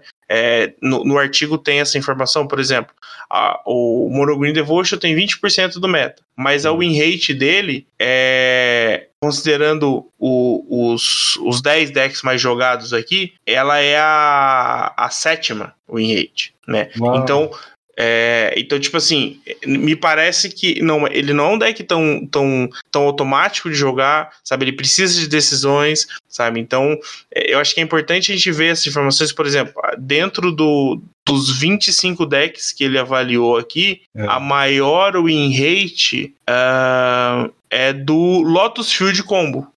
Caramba. Justo. O... E qual a porcentagem do Lotus Field Combo? Ele é 1,8% do, do meta. E Acho... mais com 57% de win rate. Acho que faz sentido. Quando você tem, tipo, 20% do meta de um mesmo deck, naturalmente esse deck vai enfrentar mais e vai perder mais, né? Uhum. É, ele não, não, não vai ter um, assim, é, no conjunto, um desempenho tão bom. Mas quando você tem pouco, poucas cópias de um só arquétipo, se por acaso essas cópias forem bem, então vai lá em cima, né, o rate Sim, sim. É, Até porque, assim, me parece que é, decks combo, é, eles exigem muito do piloto, né? Então, o cara que vai inventar um campeonato é, competitivo desse nível, é, se ele tá de deck combo, ele tem que estar tá bem treinado com o deck, né? Eu penso que eles têm que tá, ele tem que estar tá bem treinado, né?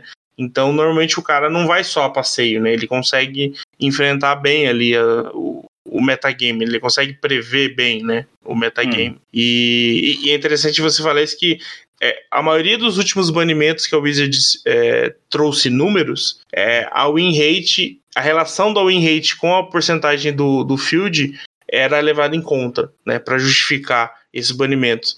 Ah, e tá. olhando esse número, é, eu não espero o banimento do, do, do Mono Green Devotion até o, o Pro Tour em, em, em, fevereiro. Tá, e essa tríade aí do formato Hack dos Midrange, Mono Green Devotion e Zet Phoenix é, permanece, né, também. Sim, a gente vê aí sim. pelo resultado dos, das outras regiões, então deve ser aí é, o meta mesmo pra, esperado para o Pro Tour também, se nada mudar. É, o, o Mono White Humanos, né, que aqui aparece como o quarto, é, talvez seja a, a, grata surpresa aí, né? Ele conseguiu Sim. performar bem, é, inclusive foi campeão uh, do da Europa, não, dos Estados Unidos. É, o, a pessoa que venceu foi um Mono White Humanos. Então, assim, é, o do Brasil foi um Hackers Mid-Range e o da Europa foi um Zet Fênix. Eu, nenhum dos três aí estão jogando de Monogreen Devotion.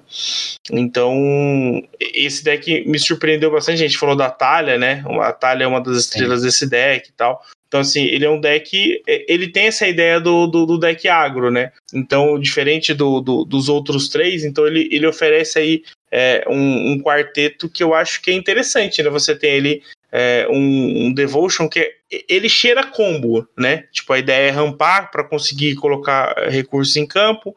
O Rocket mid-range, né? É, esse, essa, essa, bem essa ideia do mid-range, né? Com descarte, bem um, um clássico. O Zed Fênix, que ele, ele é totalmente diferente, né? Tipo, ele tem, um, ele tem uma estratégia é, que não tem muita, muito igual. O que tem talvez mais próximo do, do Fênix? Acho que nada, né? Porque a Fênix é uma, é uma criatura muito é diferente. Peculiar, né? é. é. peculiar, né? Estratégia. E o, e o Monoite Humanos entra bem nessa questão do, do, do, agro, né? Se a gente avançar um pouquinho, ainda tem o W Control, que é o Controlzão Master, né? Então, Sim. assim, eu acho que o, o metagame do Pioneer, ele tá, ele tá bem diluído é, no sentido de opções, mas o Monogreen Devotion acaba atraindo muitos olhos, né? Então, vamos ver o que, como é que vai ser aí os próximos, o próximo ciclo, né? Que a gente não vai ter é, é, muitos campeonatos acontecendo no Pioneer, né? Porque o Pro Tour, é, mesmo sendo o Pro Tour Pioneer, porque a segunda, é, o segundo ciclo já começou, né?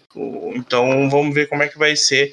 É, se a gente vai ter eventos grandes, talvez SCG Com e coisas do tipo, pra gente ver como é que o, o Pioneer vai evoluir aí no tabletop. Ah, boa. E o Frank Karsten fez também é, a análise das cartas novas, né, de Guerra dos Irmãos mais jogadas no Pioneiro com base nesses torneios. É, a Misery Shadow, que é a sombrinha nova aí, as formigas carrieiras melhoradas, né, pra quem é das antigas, ela é a carta Nossa, mais jogada. Desenterrou essa aí. Eu... é, ou era isso ou era a sombra materializada, mas a sombra materializada tinha que ser mana preta, né? Sim, e, e tinha, a sombra tinha voar, não tinha? Não, não. Ela não, não tinha voar, não. Eles eram é. duas, uma preta e uma preta para subir. É... eu lembro. Abri muito disso né? edição. Acho que era comum. É, mas a, a, sombra é porque ela joga no Rakdos, inclusive. Né? Uhum. Nesse Rakdos mid-range. Eu já vi decks aqui com três é, cópias, já vi decks com duas sem mais nenhuma no sideboard. É uma opção aí de, de longo prazo mesmo, uma ameaça que tem que ser respondida. Né? Agora, o, a segunda carta é o Obliterating Bolt, mas ele eu não vi, assim, em algumas listas rápidas eu não vi essa carta. É no deck de Fênix mesmo, para quem não lembra, né? Esse Bolt ele é duas manas, uma vermelha e uma é, genérica, causa 4 de dano numa criatura, o Planinauta alvo e aquela criatura é exilada em vez de morrer. É, é acho que é, nos, nos Rakdos eu também realmente não vi muito. Não vi essa carta. Eu, Será Não. que é pra Fênix? É, eu acho que é, é para lidar com a Fênix, eu acho, no final, né? Porque não tem tanto deck que volte, né? Que volte criaturas do cemitério, né? Então, Eu, Eu acho que pensando do deck de Fênix estar usando também. Porque... é, pelo menos não. Não? Deixa eu ver. Não, eu acho que, eu acho que não. Não lembro de ter visto listas com essa carta. Hum. Nem, nem no side, inclusive. Pra quem quiser saber a terceira carta é a Stone Brain. É um cérebro empedrado aqui. É, é, acho que alguém abriu essa carta, inclusive, no, no, no nosso pré-release. Uhum. Mas ah, acho que é isso ali de principal, então. Pauper e Pioneiro. É, Bora, até eu cara. aqui. Obliterate. Deixa eu ver se tem. Se no. No Goldfish se ele indica aqui quem que tá usando mais. Ah, o Groom de range tá usando mais. É do Pioneer, mas é o, é o Groom de range. Ah, então ele ajuda a se livrar da Fênix. né? É, talvez seja uma, uma carta que complique demais o plano de jogo dele, né? Então ele tem, tem utilizar. É, inclusive ele usa. Às vezes. As listas que eu vi aqui tá usando quatro no main deck. Ah, tá explicado. É isso. É. Daí que vem tanto. A segunda carta de Guerra dos Irmãos mais usada. Boa. Bora pro principal, ele. Bora. Fase principal. Toda semana um tópico diferente. Entrevistas. Top 10. Histórias. Chupeta 2022. É a segunda chupeta, né? Ele, assim, sozinha. Né? Sim. A primeira foi aquela que não deu pra jogar direito por conta da pandemia. É, bom, ah, temos 46 temas nessa coleção. Ah, já foi completamente spoilado? Sim, já foi. Já. Então tá na hora de falar. ah, nem sei por onde começar, cara. Coisa. é, é uma coleção muito ampla, né? É. Tem bons reprints, algumas cartas caras, desejadas pra quem joga Commander, até pra quem joga Pauper, né? Tipo, Ash Barons foi reimpresso, né? Ele Sim. É, mas tem também um- algumas cartas novas que podem interessar, acho que principalmente também para quem joga Commander. Lembrando, né, o que sai nessa edição só é válido em formato eterno, né? Commander Legacy e é, Vintage. Ah, então, é, de repente, alguém algum reprint ajude a cair o preço, ajude a tornar o seu acesso mais fácil a um formato específico. Mas, assim, entre algumas coisas interessantes, tá? Quem precisa de Waste, você vai encontrar o Wastes, o Tron tá aí, né, em termos de, de terrenos, tem aquele ciclo de Thriving, né, de terrenos Pauper também, eles estão Uhum. aqui, é, que é mais ah, de reprint de cartas muito caras, que você lembra ali, ou muito desejáveis, enfim. É, eu coloquei algumas aqui é, de, de reprints. Tem o, o Carne Liberado, né? É sempre uma edição boa, né? Sempre bom vir. Apesar de. ah, é até bom falar dele, porque é, nessa, nessa edição nós temos algum- algumas cartas com arte de anime, né? Inclusive sai uma carta dessa por booster. E o Carne eh, tá, eh, tá nessa versão. Então, tipo assim, talvez ele é um reprint, mas que talvez não barateie tanto, né? Porque ele vai ter uma procura grande, então assim, eu não sei como é que isso vai afetar o, o preço. Mas ele ele só vai sair em versão de anime? Ele- todas as cartas que tem a versão de anime não tem outra versão, só tem a versão de anime, tá bom. Tá? É, o estudo rístico, né? Faz um tempinho já que não saía. Opa, tá aí também. É, o ML, aquele, aquele unicórnio, né? Eu sempre penso que é um cavalo, mas é um unicórnio, né? É, também tá aí. O Goldspan Dragon, aquele dragãozinho de. 5 manas, né? Também acho que não, não tinha tido reprint ainda, né? Desde eu acho que não. que saiu de Kaldheim, então é uma, é uma boa opção. Uh, Panarmônico, né? É sempre bom ter a galera aí do, do que gosta dos triggers.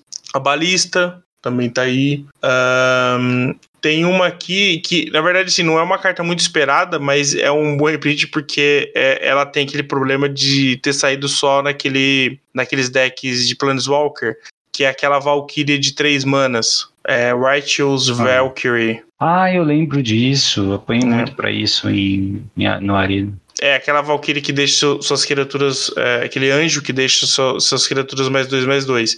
Então ela também, ela também aparece, então deve dar uma amenizada aí em termos de valores. É, e eu acho que o último destaque aqui que eu faria é a Spell Stutter Sprite, né? Que no Pauper ela já tá é, beirando os 30 reais Eita. não era para ser tão cara, né? Mas assim, ela só saiu numa coleção, então assim, é normal ela ela tá nesse preço, é uma coleção antiga, né? É, então aí sai ela, inclusive, também na, na, na arte de anime, né? Tá bem bonita essa carta. E então restam apenas as cartas novas? Sim. E agora? Bom, muitas lendas, para começar. muitas lendas. É, até para falar em termos de, de número, né, a gente é. falou de, de, de, cartas, são 835 cartas, né, no total do coleção é muita carta, né, dentro dos 46 temas.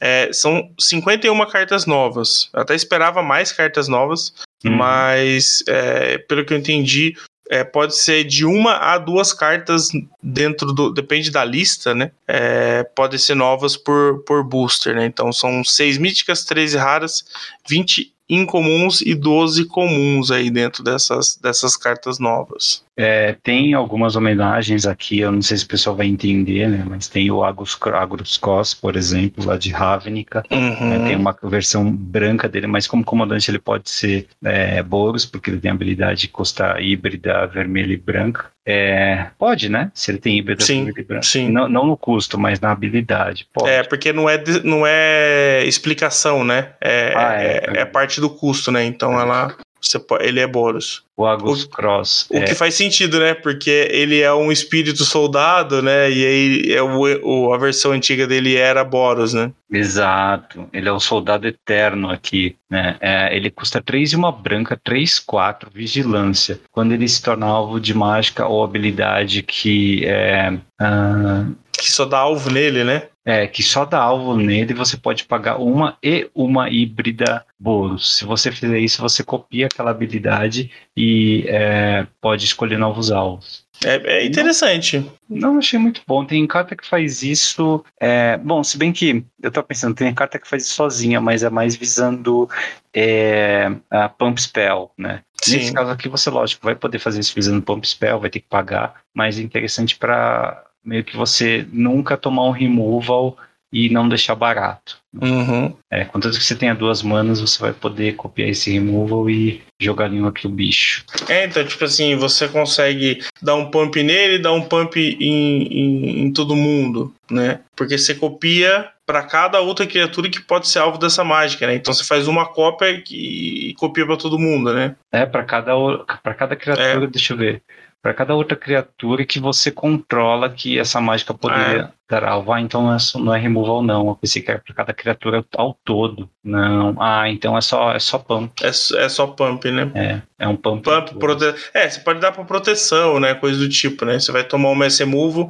você protege ele e protege todo mundo, né? Mass Move que não seja é, destrói todo mundo, né? Tipo, causa X de dano em todo mundo, né? Você consegue é, proteger suas criaturas também, né? Ah, tem uma bem melhor aqui no branco, que essa é Mono White, né? Mas é a Lita, engenheira mecânica, duas e uma branca 3-3, é um artífice lendário, vigilância, ah, é uma criatura artefato também, ele. Uhum. É, tem 3-3 vigilância por 3 banas. No começo da sua fase final, você desvira cada criatura artefato que você controla. E você paga 4 e vira, coloca uma ficha de veículo 5-5 é, com uh, voar e com tripular 3 no jogo. Aí eu vi valor. Sim, ela é, é, é bem interessante. Eu acho que é, Kamigawa trouxe vários artefatos, né? Várias coisas boas. Trouxe, trouxe aqueles token de piloto. Lembra aqueles token que, que você consegue é, tripular como se ele tivesse poder 3, eu acho. Ou poder 2, eu não lembro agora. Eu acho que era 2. Poder 2, né?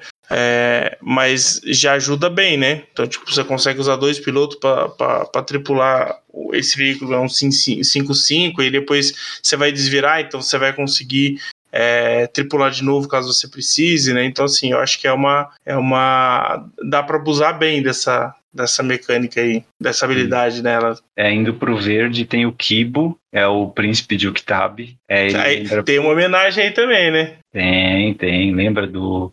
É, bom, o pessoal que jogou em Miragem também jogou em Odisseia, né? Que o jeito que ele uma banana daquele tamanho vai lembrar de Uktab, vai lembrar de macacos ou de gorilas, dessas representações engraçadas. é, o Kibo ele é um macaquinho nobre, nobre, eles fizeram questão de colocar nobre. Ele, ele é por 3 manas 2-2. Identidade de cor dele é verde e vermelho, isso é interessante. Aí, ó, você tepa ele, uh, cada jogador coloca uma token de banana em jogo, que tem vira, sacrifica essa token, é, você gera uma vermelha ou uma verde e ganha dois de vida. Vai ser mais útil para você do que para os seus oponentes, mas está dando uma coisa para todo mundo. E quando um artefato é, que um oponente controla é colocado no cemitério vindo do jogo, você coloca o marcador mais um, mais um em cada criatura que você controla, que seja um macaco ou um é, hum, monkey ou ape. É gorila? Não. É, né? ape é. Símio. Macaco ou símio. Isso. isso o, acho que tem os dois. E quando ele ataca, o jogador defensor sacrifica um artefato. É, ele se você fizer um tribal de macacos ou de símios ou dos dois, ele parece ser um bom comandante. Sim, sim. É, ele tá mais pelo, pelo Rue, né, do que necessariamente pelo por ser forte, né? Mas dá para você explorar bastante coisa, né? Nesse sentido.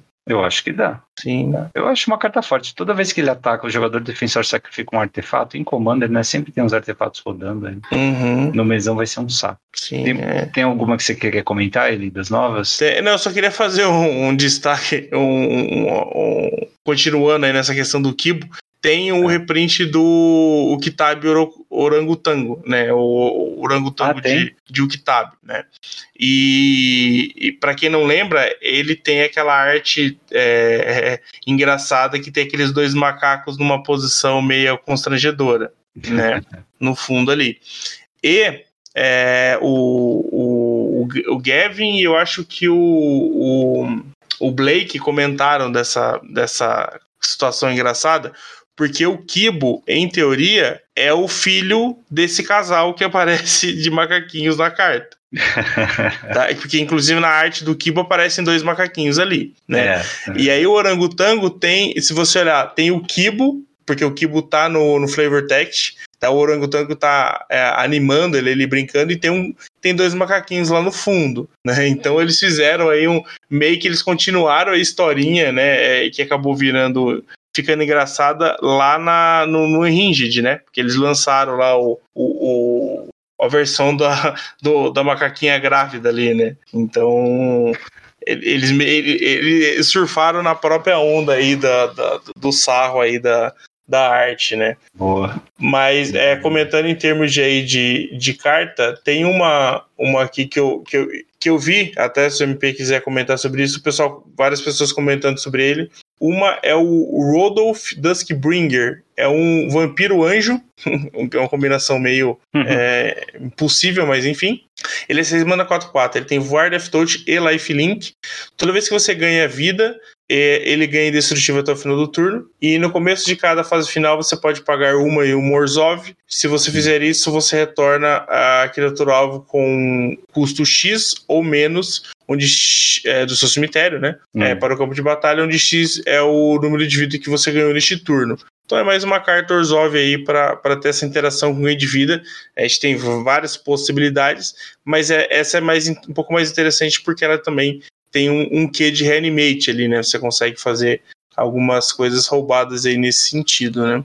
E a outra é o. Cadê? Eu até perdi a, a outra aqui. É o Kenessus ou Kenessus Priest of Tassa. É o Merfolk Clérigo, duas manas 1 barra 3, 1 e 1 azul. Né? É, toda vez que você fosse dar Scry, você dá Scry mais um, tá? E, ela, e ele tem é, uma habilidade ativada que é 3 e uma Simic, né? Então faz dele é, um Simic. Você olha a carta do topo do seu, do seu deck. Se for um, um Kraken, um Leviatã, um Octopus ou uma Serpente, é, você pode colocar ele no campo de batalha. Se você não colocar uma carta é, no campo de batalha dessa forma, você pode colocar ela no fundo do, do, do seu deck, né? Então é, são duas hum. cartas aí, uma voltada né, pro Life Gain e, e Reanimate, e uma carta mais voltada aí para um tribalzão, né? De, dessas quatro criaturas que é, tem algumas, algumas cartas que, que ligam para isso, né? É, eu achei interessante que é, é algo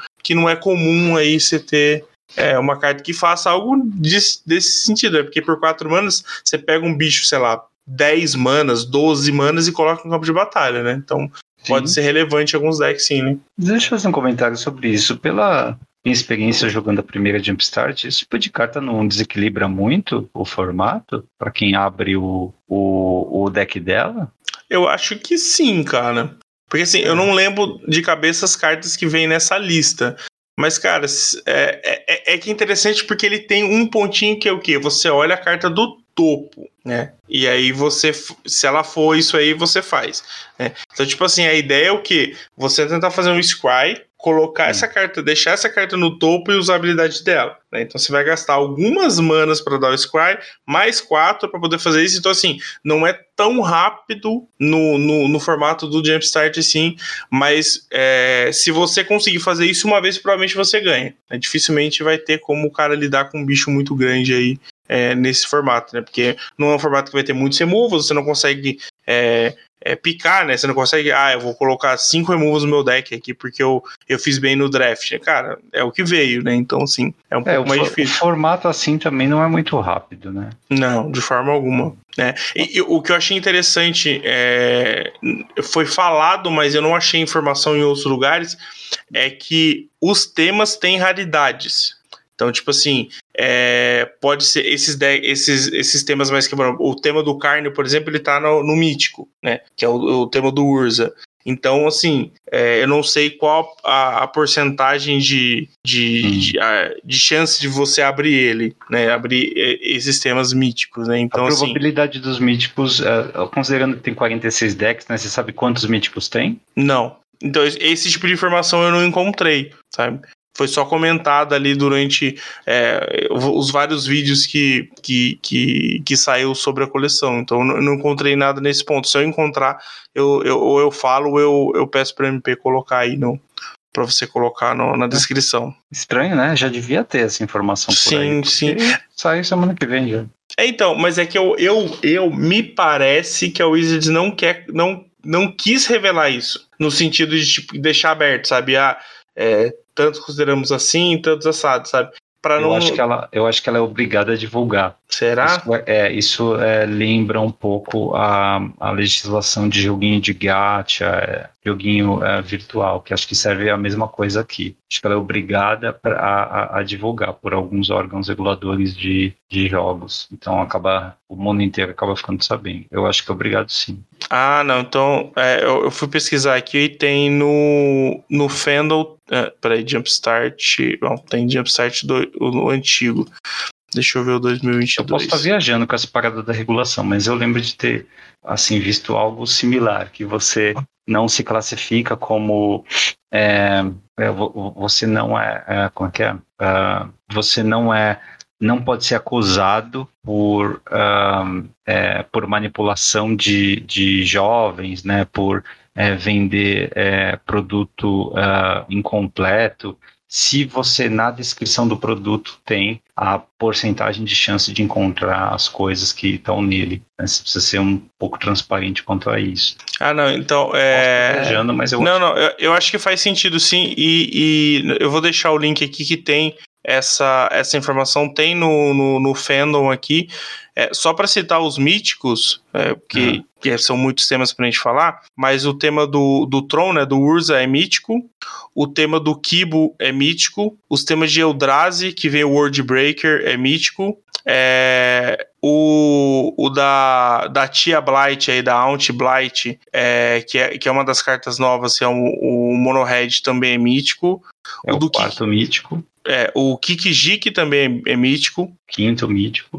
É, o da Árvore da Perdição também é mítico. Seis. O tema de ratos, que tem uma das cartas é, também novas, é o West Coast, que é uma carta que se importa aí com, com ratos, volta ratos do, do cemitério, é mais um mítico. Sete. É, o deck de Snow, a, o, tem uma, uma, temática de Snow, que tem uma carta é, voltada para permanentes nevadas, que é o. Deixa eu ver o nome dela aqui. É o Isu de Abomin, Abominable. Abon, eu não sei falar essa palavra em. É, abon... é o Abominável Homem das Neves. É, basicamente.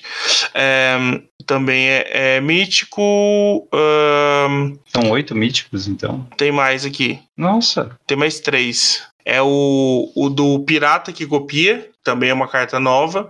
Né? Hum. É o de Shapeshifters. O Dalita, que você acabou de citar, também é mítico. E por último, o de Cavaleiros também é mítico, que vem o Círculo da Lealdade, que é aquela carta de Eldraine, é, que é aquele artefato lendário, que seu. é, cada cavaleiro que você tem, ele custa menos, suas criaturas ganham mais um, mais um e tal. São, bem louco, bom. são 12, então. Deixa eu ver. Isso. 1, 2, 3, 4, 5, 6, 7, 8, 9, 10, 11. São 11 no total. 11 em Míticos. 46. Hum. É. Tá, a, a probabilidade de vir, cê, cê, ele tem. É, dá, dá pra fazer conta, porque tem todas as raridades aqui, né? Mas a chance de vir é um. Não, não, não muda? É, acredito que não. Que a gente tem 1, 2, 3, 4, 5, 6, 7, 8, 9, 10, 11, 12, 13, 14, 15. São 15 raros. É que, deixa, deixa eu ver se ele fala aqui, é, em termos de probabilidade. Hum, como teams are for times in different variation. É, ah, tá. É, para cada um mítico são dois raros e quatro comuns. Ahn, dois raros e quatro comuns. É, Hum, então, teoricamente, se você é, comprar sete decks, um vai ser mítico, dois raros e quatro comuns. É isso. sim. Então é 1 assim em que eu 7. interpreto. Tá. Hum, estranho. 1 em 7 dá 14%. Por aí. É. Não, não é uma probabilidade muito alta de você conseguir tirar, né? Não. Você falou o total de cartas, 835 cartas na coleção. Isso. Você falou da Mad Aunt, aí eu, eu gostei dela, não é Mad Aunt, né? É Aunt, é Aunt Blight. A Anti-blight. tia Blight, né? É, é Bad Titia, na verdade, né? Porque eu acho que a Auntie é titia, né? Tia. É, não vai sair em português, né? Não, essa edição não tem em português. É bem, bem lembrado isso. É... Só que é engraçado porque, assim, normalmente edições que não saíam em português não saía em idiomas, é, tipo, só saía, tipo, é, chinês simplificado e inglês, né? É, nessa coleção, não. Ela vai sair em outros idiomas. Ela vai sair em inglês, chinês simplificado, alemão, italiano, francês, japonês e espanhol. Acho que tem a ver com a expectativa de vendas, né? Uhum.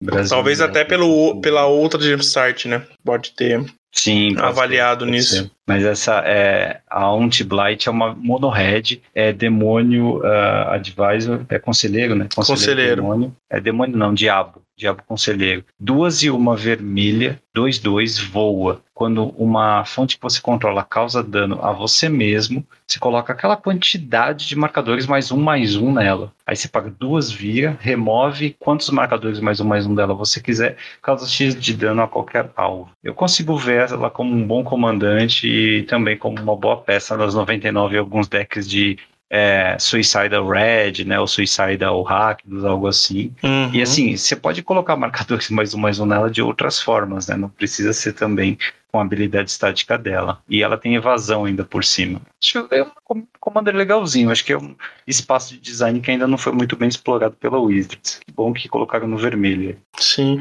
É, tipo, dá pra fazer muita coisa roubada com ela, né? Porque a qualquer. É, quando uma, uma fonte que você controla causa dano a você, né? Isso, Uma pestilência da vida, né? isso. E tem uma É, pestilência vermelha, né? Sim, tem a É. pyrorrímia. Tá aí. É, que mais? Eu acho que tem uma outra carta vermelha para comentar aqui. É... Ah, não. O dragão que eu vi era, era um comum. Ah, pros amantes de Goblin tem o reprint de Muxus também, né? Muxus que estava no primeiro Jumpstart, né? Sim. Tava precisando. Apareceu lá, né? Tava precisando. Boa. É, tem o, o- Isso você não falou, né? O abominável. Não, isso não. Não falei.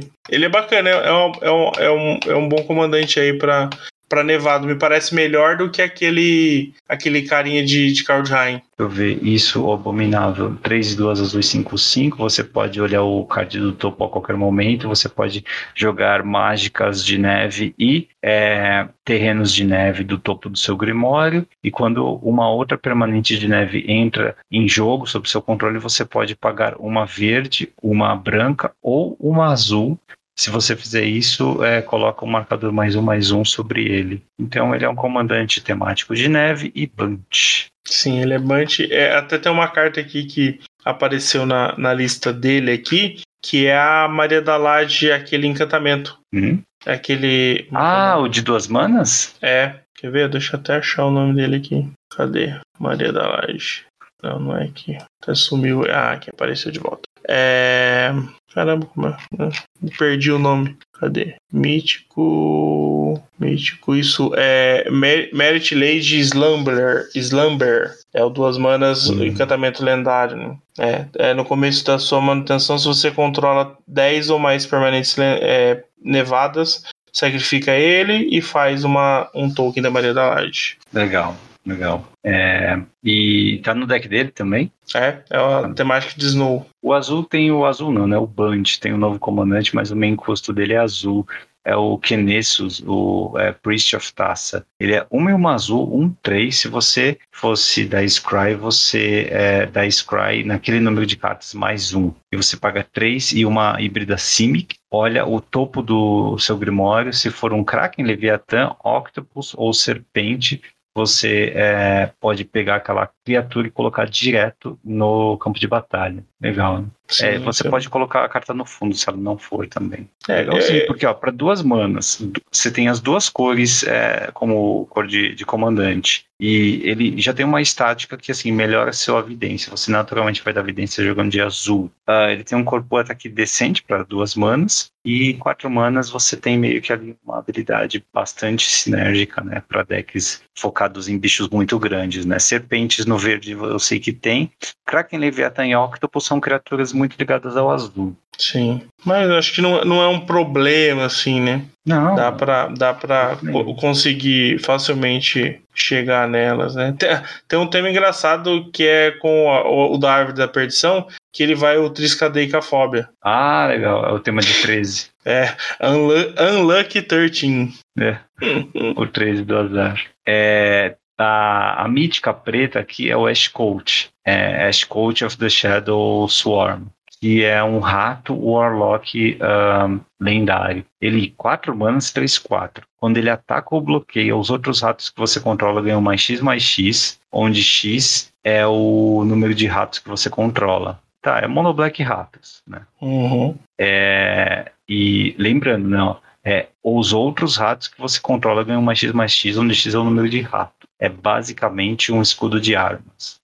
É, quando, mas ele tem que atacar junto. E no começo da sua fase final, você pode milar quatro cartas e retornar até é, duas, duas cartas de rato uh, do seu cemitério para sua mão. É bem fortinho esse, esse cara. É, eu, eu tô percebendo que eles estão fazendo lendas melhores porque eles estão colocando múltiplas habilidades nessas uhum. cartas e é, dão, te dão algum valor, não necessariamente é, sobre a primeira habilidade, né? Assim, se, é, você não precisa desvirar com a carta para obter valor dela, saca? Sim. Você, você, consegue tirar algum valor já quando ela entra, porque ela tem uma estática que é, ela tem algo bom de fazer quando você consegue desvirar e atacar, ou pagar mana e usar uma habilidade, ou algo bom simplesmente por ela estar na mesa. Uma ativação no seu final do turno, né? Ou uma estática que é, funciona em qualquer turno. Eles estão pressionando um pouquinho o power level das cartas para elas jogarem comando. Isso aí tá, tá claro para mim. É, até pela, pela diversidade de habilidades que tem aparecido, né?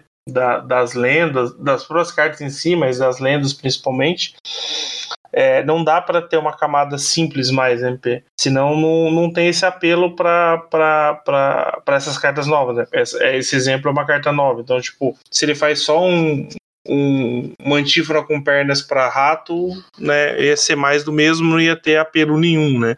É, então você consegue colocar ele, é, ele pode ser o comandante do deck de ratos, ele pode ser mais uma carta no 1B ratos, né, que tem várias, várias cartas que podem é, suprir esse, esse papel de comandante, né?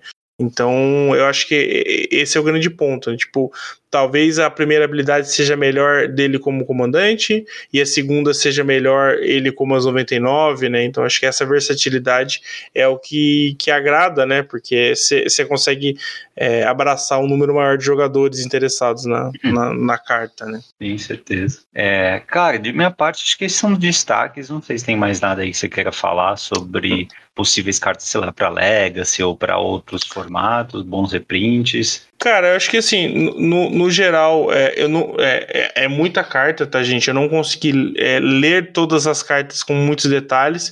É, eu dei uma focada mais em, em míticas e raras, né? Pra poder é, comentar se tinha alguma coisa interessante aqui. De cartas novas, eu acho que é só realmente Commander, né? Eu acho que não tem nada assim que possa atrapalhar o Legacy, até pelo custo, eles foram bem é, é, conservadores nesse sentido, né? Não colocaram cartas de, de custo baixo aí. E é, o Pauper, esse... ele tem risco de alguma coisa ir pro Pauper? Cara, assim, é, tem, tem duas cartas que eu acho que é, são interessantes, assim, no, no Pauper das cartas novas, né? É, hum. Que é o Soul Reed, é uma instantânea custo 3, é, custou 4, que você pode escolher uma de duas habilidades, né? Ou você anula a mágica alvo a menos que o controlador pague 4, ou você compra duas cartas. Não é muito forte, mas de novo, né? Cartas modais são sempre é, melhores do que as, as partes separadas, né? A presença de uma carta modal aí me põe em dúvida se realmente não vai pro Magic Arena essas cartas. É, Eles falaram então, que não vai, né? É, falaram que não vai, mas é, hum. não ir, é, falar que não vai e não ir tem uma diferença enorme dentro da Wizards, né? Mas, mas como você falou, é, é quatro manas a carta, né? É isso. É, é. Modal é sempre interessante, mas é, você tá então... tá certo de ser cético também. É, eu acabei de é, falar do Tron. Pauper, né? É, eu acabei de falar do Tron, por exemplo, né? Então, tipo assim, uhum. o Tron sempre precisa de cartas e ele também precisa de anulações para controlar algumas coisas, né? Então, você ter uma carta que faça, né, cumpra os dois papéis numa só, é, ajuda você a economizar slots, né? Então, é, uhum. é, claro que anular uma mágica menos que pague 4 nunca é bom. Mas no Tron você faz isso no turno 3, né? Então uhum. isso pode facilitar algumas coisas, mas de novo, não é uma carta muito forte mas eu acho que é interessante. E o Chains of Custody, ele é, é no geral, ele é um Believer Ring, tá? A diferença é que ele não encanta a criatura que você está removendo. Ele encanta a sua criatura, a sua criatura ganha o Ward 2, e aí você remove a, a aquela permanente. Então, assim, hum. ah, por que usar isso e não usar um Believer Ring? Né? É o mesmo custo, inclusive, né? Duas e uma branca. É, o que eu acho interessante é que ele, tipo, ele, ele tem um efeito que a gente não, não tem, né?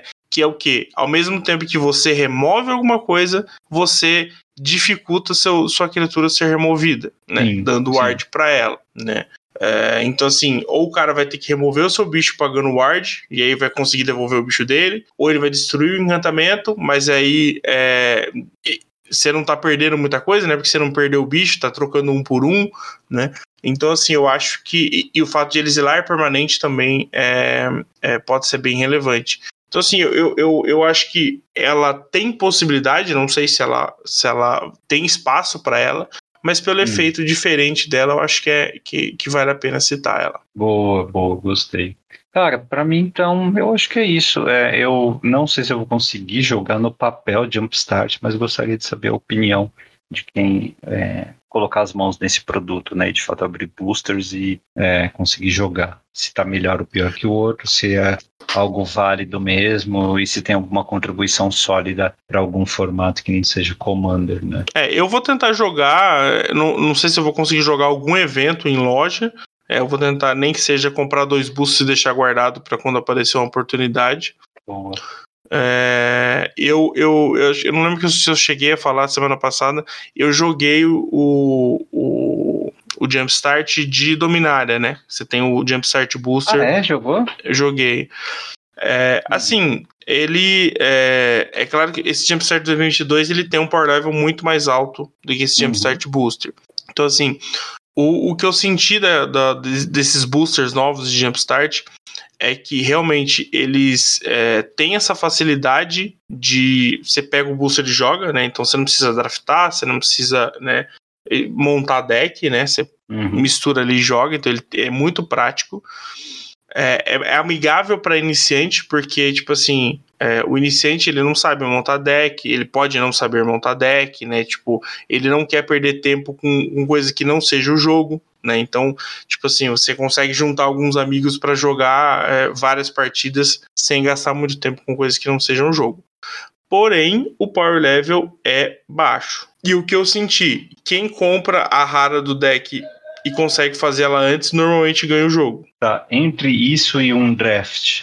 Eu acho que vai depender muito do perfil. Tá, eu sei que o draft, assim, ou selado, é um investimento de tempo muito maior. Né? Uhum. Tempo e dinheiro também, né, Eli? Porque você precisa Sim. de muito mais recurso. Sim. Mas a experiência, a profundidade é, é, estratégica também é bastante diferente, né? Então o público Sim. naturalmente é diferente. É. Você vê no futuro aí algum risco de Jumpstart superar limitado em popularidade, até dar um phase out aí em formato limitado clássico, como selado ou é, draft mesmo? Não, eu acho que não. Eu acho que o, o Jumpstart ele, ele pode ser uma opção é, é, para encontro entre pessoas que jogam para ser é, tipo. A, vamos pensar o Churrascos como exemplo, sabe? Tipo assim, ah, queremos economizar tempo, mas queremos jogar algo que seja é, de, de, certa forma limitado, né? É, porque não dá para dizer em si que Jumpstart é limitado, né? Tipo, ele é algo muito específico, porque a ideia do limitado é você montar deck, né? Você ter ali realmente uma seleção limitada de cartas para poder é, trabalhar com o que você vai jogar. Esse não, né? Você é quase que um pré-montado. A diferença é que você tem um, uma aleatoriedade ali, você não sabe o que, o que vai vir, né? Mas eu não vejo ele substituindo nada que a gente tenha hoje. O que eu acredito é que ele é realmente voltado para essas, essas situações onde você não quer gastar muito tempo, mas você ainda quer ter uma, uma diversão ali é, de forma é, não construída, né? De, de não ter o seu deck pronto. Então, eu acho que ele é mais uma opção de jogo é, na, na, no, nos churrascos e afins. Entendi. É, obrigado pelo feedback. Então, espero que o pessoal consiga se divertir com o Jumpstart, o PETA 2022. E bora para fase final. Bora. Fase final, para você que já está de saco cheio.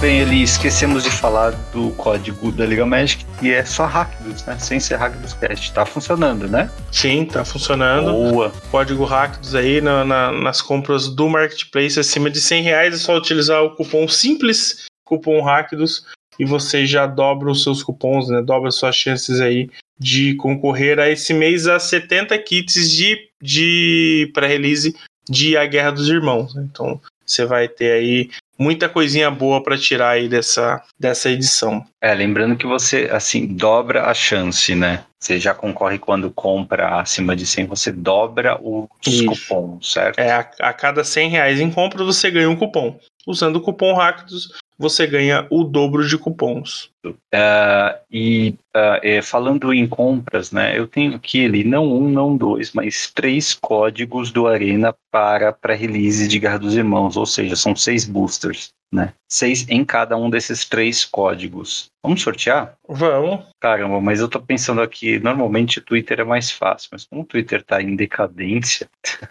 é, vamos, vamos sortear pelo Insta, então. Você que tá ouvindo esta bagaça até o fim, é, comenta lá no Insta. É, comenta, é, comenta algo, comenta aqui a BR lá no Insta, no post deste episódio, tá? Apenas no post deste episódio, aqui a BR, que semana que vem, três pessoas aleatórias serão premiadas com esses códigos aqui de pré-release no Arena. Boa. Isso aí, obrigado ao pessoal lá do Churrascos, né? O Genê, a Camila, Fred, o Gabriel, o Felipe, claro. Ao Joel. Ao Joel. Acabamos não falando do. do... Pelo apoio.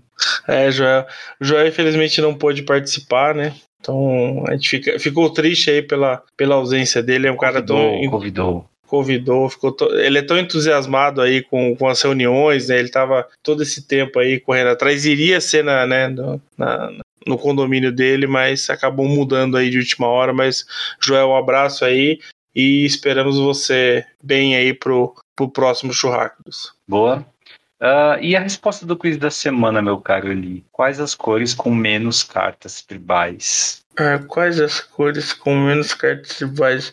Cara, eu, eu diria azul e preto. Olha, falou em carta tribal, eu lembro de Tarfire no vermelho e de Uhum. Peter Blossom no preto. É, ok. É, você chutou o que? Azul e preto? É, Nenhuma delas. Tem duas cores empatadas com apenas sete cartas tribais ali: verde e vermelho. É, então, é que, tipo, eu, eu, eu lembro de ter, de ter né, na- nas duas cores, mas não, não, não, não quantifiquei em termos de. Mas enfim, acontece. É, tribal, saudade de tribal, né? É, então, e é engraçado, né? Tipo, vermelho e preto, que são cores que é, tem várias tribos relevantes, né? São o que menos tem. É verdade. É verdade. É, essas ideias da Wizards também, né? Que a gente nunca. É, é, acho, acho, que nunca mais vai ver é, ela pegando é, resgatando isso. Num repeat outro vai, vai, aparecer, mas resgatar mesmo e colocar mais tribais por aí, eu acho que não, foi o que ela decidiu. É, e é isso, meu caro Matheus. Bora fechar por aqui, lembrando, né, hackdoscast.gmail.com arroba hackdoscast no Twitter e também no Insta. E obrigado por ouvir até aqui. Até semana que vem. Valeu, galera. Abraço e até semana que vem. Valeu.